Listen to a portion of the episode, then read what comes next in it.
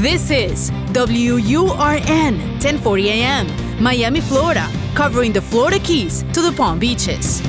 Actualidad Radio, un idioma, todos los acentos, una sola señal. Una emisora de Actualidad Media Group. ¿Cuáles son los límites de la mente? ¿De qué es capaz un ser humano si logra alcanzar el máximo funcionamiento de su cerebro? ¿Es posible programarse para tener éxito? Fronteras de la Mente, con Agustín Acosta. Fronteras de la Mente. Solo aquí, en Actualidad Radio. Un idioma, todos los acentos, una sola señal. Amigos, gracias por acompañarnos nuevamente en esta edición de Fronteras de la Mente. Les saluda Agustín Acosta. Y hoy pues con un privilegio muy grande, tenemos acá en los estudios de Actualidad Radio a la licenciada Sheila Morataya. Ella nos eh, visita desde Austin, Texas. Austin es la capital del mayor estado de, los Estados Unidos, por lo menos en geografía, que es el estado de Texas. Tiene una superficie cuadrada superior a la del país de Francia. Y allí vive ella, pero nos ha estado visitando hace algunos días por acá, por el sur de la Florida. Eh, la conocimos hace un tiempo, eh, yo diría que tres o cuatro meses, cuando estuvimos en la Universidad Urbe, en un control remoto, Karinés Moncada y yo, y ahí pues nos visitó, nos trajo su libro, eh, El espejo, Ámate tal como eres, y pues hoy la hemos querido invitar porque ella tiene un mensaje muy importante para compartir con todos. Su misión en la vida es la de orientar, la de iluminar eh, en una especie de levantamiento existencial. Bienvenida, muy buenas. Qué lindo, gracias Agustín, de verdad que muy honrada, muy honrada, gracias. Con mucho gusto. Y súper feliz de estar aquí el día de hoy. Claro que sí. Explíquenos un poco en qué consiste este proyecto de vida suyo, esta misión de levantamiento existencial. En eso estamos, en eso estamos porque eh, tengo una urgencia de ayudar al mundo a sanar de heridas, especialmente aquellas heridas que se han hecho en la niñez. Y después de años de experiencia, de estar escuchando todos los días personas, hombres, niños, mujeres, adolescentes, llorar y de muchos procesos propios míos de meditación y de oración, pues me veo en el mundo haciendo todo esto propiamente todavía no sé hacia dónde me está llevando, solo sé que me está llevando hacia algo muy grande y yo estoy dejándome llevar por la vida, por Dios, por lo que Él quiera hacer conmigo para la gente. O sea, su misión está muy conectada a, la existencia de Dios, al Espíritu Divino, a este poder sobrenatural que cada día más y más científicos reconocen como, como algo verdadero. Así es, hace un año quizás todavía no me hubiera atrevido a decir convincentemente que sí, pero ahora sí. Para eso he nacido, para ser una voz, lo que lo dijiste tú hace un momento, iluminando el mundo. El libro suyo, El espejo, ámate tal como eres, eh, ¿de qué se trata? ¿Qué, qué propone? Sí, El espejo es un libro que nace también por la necesidad de transmitirle a mis clientes qué significa ser persona, por qué Dios o por qué esta energía pura, la creadora, nos, nos hace personas, porque Dios es Dios, pudo haber elegido que yo fuera una planta, un animal o una cosa, pero Dios me creó persona. Y muchos de los procesos en la vida de las personas, que vienen a mí, hay una cosa dentro de sus procesos es que ellos no saben realmente qué significa ser persona, la potencialidad que tiene, conlleva el ser persona. Entonces me puse a escribir yo para explicar las capacidades eh, intrínsecas en el, en el ser humano y que este, este tipo de lectura les ayudara en sus propios procesos. En este libro yo relato casos verídicos de, la, de, de muchos de mis clientes o pacientes y es maravilloso, Agustín, porque yo he recibido no, no, no y no y no todo el tiempo. Entonces hubo un momento en mi vida que yo dije, bueno, yo soy esta persona, yo puedo, tengo la mente de Dios, el poder de Dios en mí, ¿por qué no voy a hacer yo las cosas? Y ese fue el paso hacia mi autopublicación, entre otras muchas cosas que estoy haciendo ahora. ¿Por qué usted cree que en esta sociedad tan evolucionada, donde no tenemos que pasar problemas por el agua potable como en otros continentes, donde la alimentación sobra, donde se, desperdician a diario toneladas y toneladas de alimentos que no consumimos y, están a nuestro alcance. ¿Por qué hay tanta infelicidad? ¿Por qué a pesar de estos medios de comunicación tan amplios, del gobierno que invierte tanto en la gente, en planes sociales y demás, de toda la educación que está al alcance de cualquiera que quiera estudiar. ¿Por qué hay tanta infelicidad? Dicen los estudiosos que hay un mayor nivel de infelicidad hoy, a pesar de nuestro modernismo y de nuestro desarrollo, que lo que había hace 80 o 100 años atrás. Definitivamente que sí. Este, yo me atrevería a decir humildemente que al hombre se le ha olvidado ser persona. No sabe cómo ser persona, no, no sabe la grandeza de ser persona. Entonces, como vivimos en el mundo de la era digital, las personas están contaminando su cerebro a muy temprana edad con todas estas motivaciones y todos estos este, estimulaciones para poder sentir que algo los llena.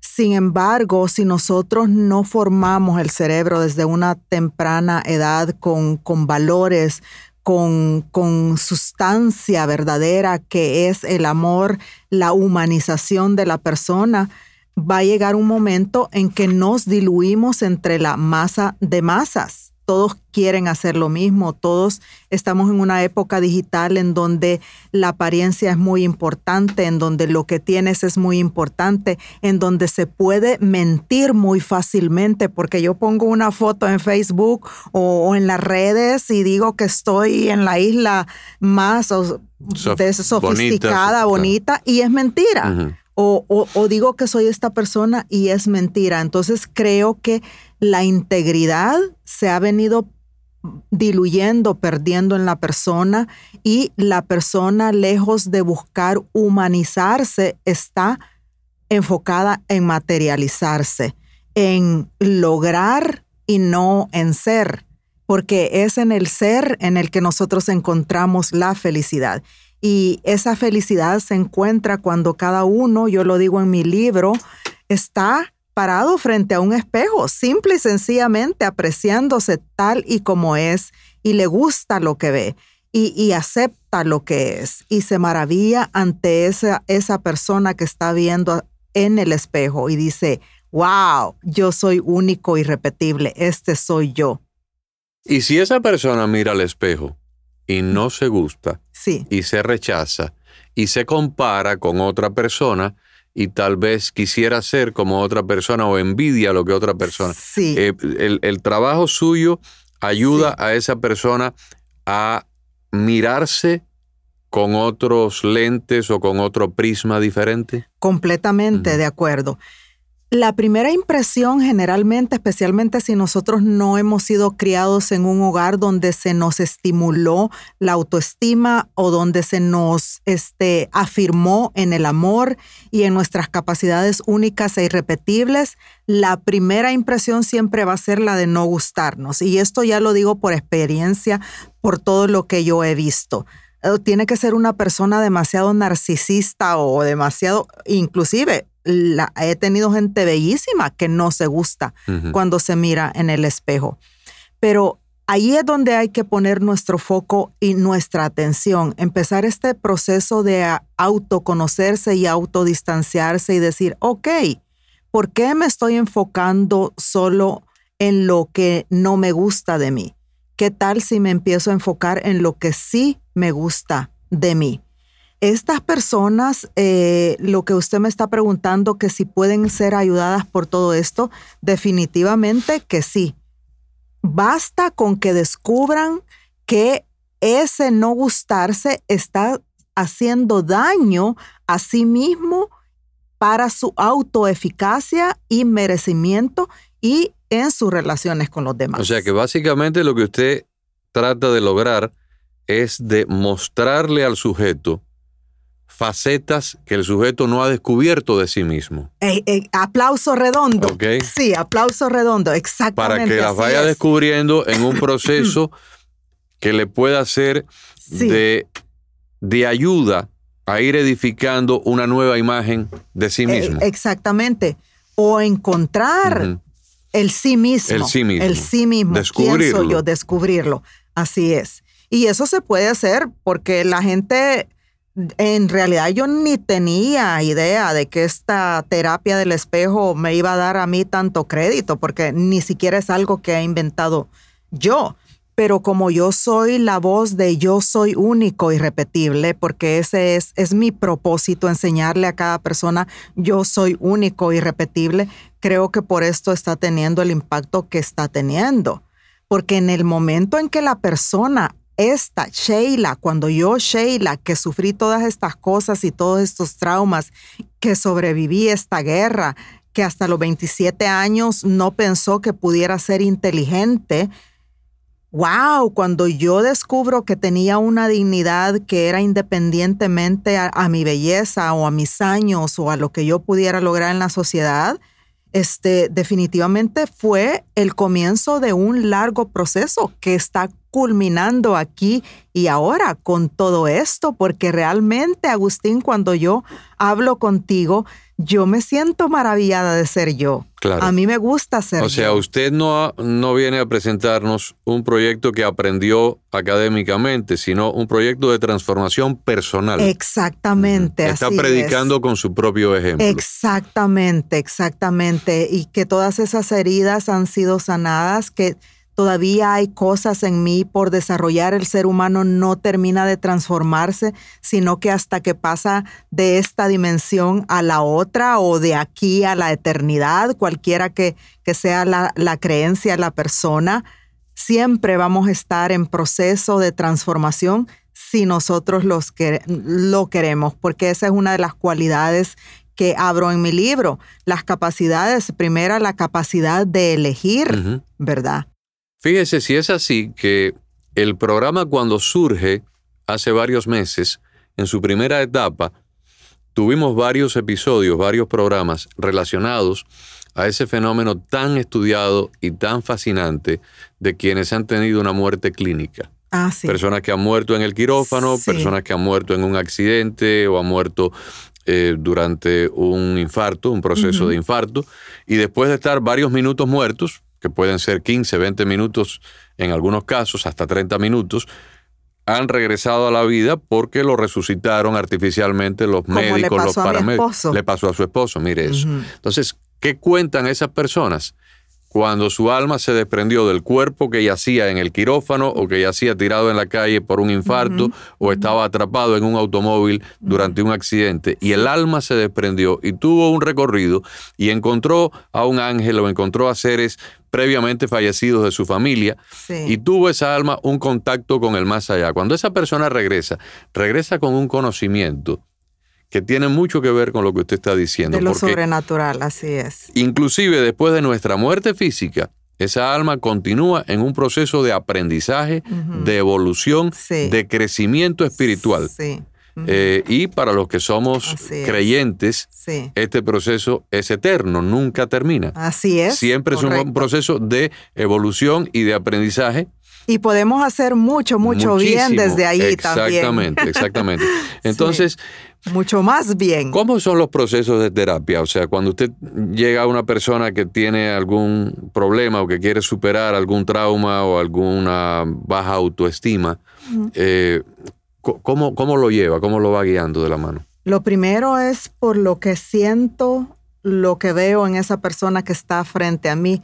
Yo no soy el psicoterapeuta este, tradicional, tradicional típico. No, yo realmente dejo, me dejo llevar por lo que siento. Eh, Pudiéramos decir que hay como una intuición eh, sobrenatural. Exactamente, exactamente. Lo sobrenatural es lo que interviene.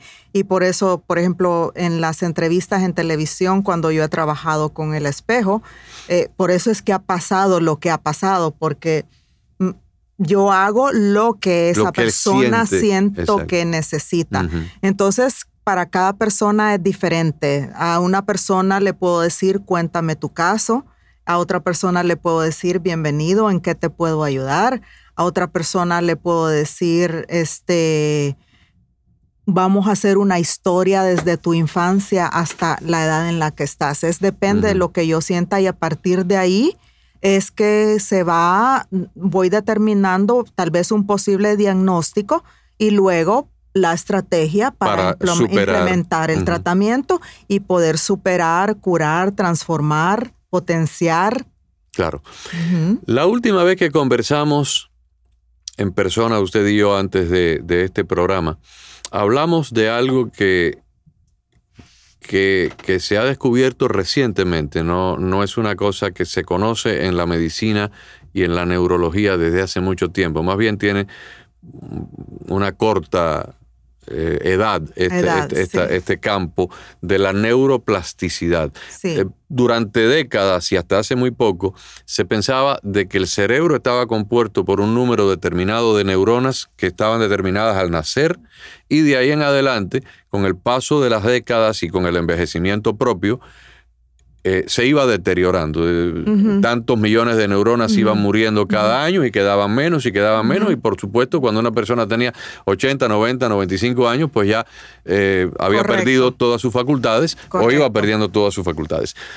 Se ha descubierto a través de estos estudios de resonancia magnética, de imágenes en tiempo real de lo que ocurre en el cerebro, que el cerebro tiene unas vastas regiones que no están utilizadas por el, la persona común y corriente, pero bajo ciertos y determinados estímulos comienzan a activarse. Por eso se llama neuroplasticidad, porque hay una nueva conexión neuronal en regiones en que antes estaban como dormidas o inertes.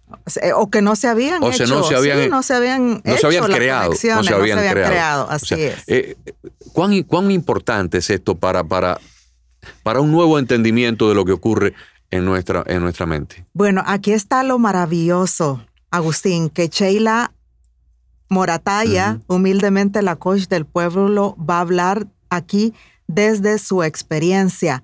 No voy a hablar sobre la neurociencia o el cerebro desde lo que yo he estudiado y, y todo lo que voy aprendiendo, sino que es una información directa que me viene a mí que yo puedo comprender y procesar rápidamente es tan importante, pero tan importante, sobre todo en nuestros niños o si nosotros somos adultos ahora que estamos ya convertidos en padres o tengamos 40 o 50 años, convencerse de que hay un poder superior. Convencerse de que existe Dios y que esa, ese Dios creador o ese poder superior te creó a ti y a mi persona y te dio sus potencias, la voluntad y la inteligencia, y que por lo tanto tu cerebro es la mente de Dios, el cerebro de Dios, y que tú puedes crear toda la vida que tú deseas siempre y cuando tú hagas este honor, siempre y cuando tú tú sigas el camino de lo que es Dios, que es sumo bien, bondad, belleza. Perfección perfección. Eh, bueno, a eso yo le tendría un, poquito de cuidado porque ahí nos podemos ir al extremo y entonces no, se, puede volver. Pero a lo que yo voy es que cualquier ambición es sana siempre y cuando nosotros veamos que eso que nosotros ambicionamos o queremos va a embellecer no solamente nuestra alma, sino, la creación, que la creación, entera. Exactamente. Entonces, si uno no ha tenido esa conexión neuronal en la infancia, por ejemplo, el amor. El amor, la conexión la va a hacer mamá y papá en el momento de la concepción. Que si mamá y papá ambos se, se maravillan y se sienten felices porque vamos a tener un hijo, inmediatamente, si, hay sincronía, si es un sueño compartido, ¡pum!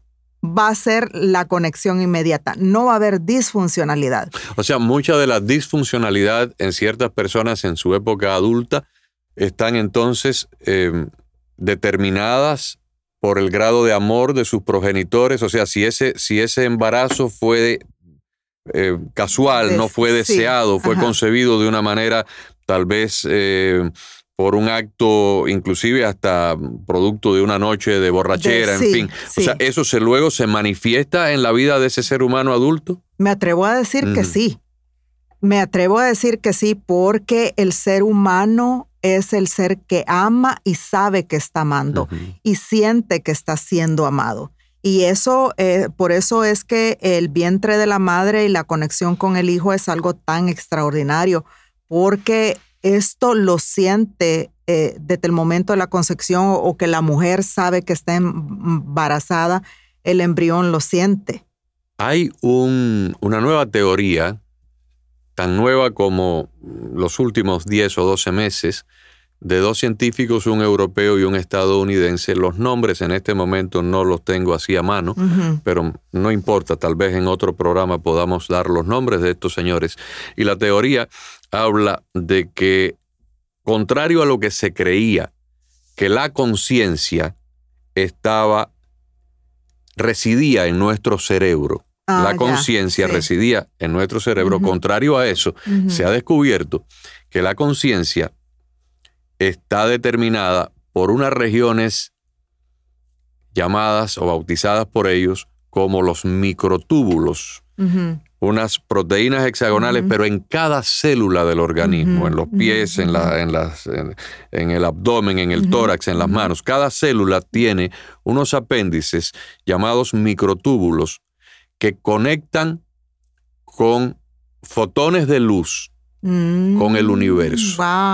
Mm, y esta teoría plantea que en la medida en que nosotros podamos comunicarnos, recibir y enviar estas conexiones fotónicas o estas conexiones de luz, podemos es muy difícil de explicar, pero podemos recibir como una especie de iluminación divina o iluminación celestial para nuestra edificación, pero al mismo tiempo podemos entonces proyectarnos eh, hacia otras personas, por ejemplo, a través de la meditación, a través de la oración, a través de las buenas acciones, de la buena voluntad, a través de estas, de estas pequeñas cosas que hay a nivel intracelular, pero no solamente en el cerebro, sino en, todas las células del organismo. Porque somos conciencia. Exacto, somos conciencia y en el fondo cada célula está expresada como una onda de luz.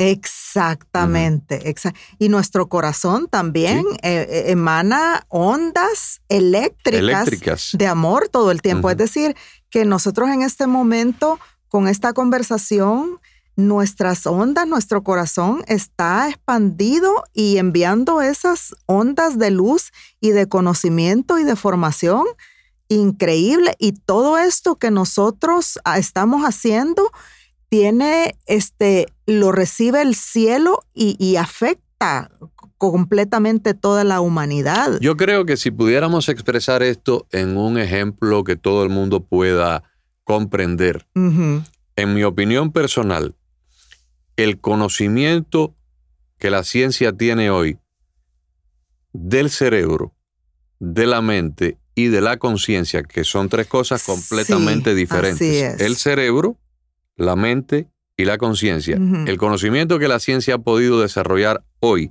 sobre estas tres cosas sería el equivalente del primer avión que los hermanos Wright volaron en Kitty Hawk ah, comparado con los cohetes que van a la luna hoy en día. O sea, estamos en la infancia, estamos, en, la parte más primitiva de esta investigación. Lo que nos queda por averiguar, lo que nos queda por desarrollar, lo que, lo que los científicos van a descubrir en los próximos 20, 30, 40 años en relación al cerebro, la mente y la conciencia, nos, nos, indicará de que hoy estamos en pañales. Estamos en pañales, completamente de acuerdo.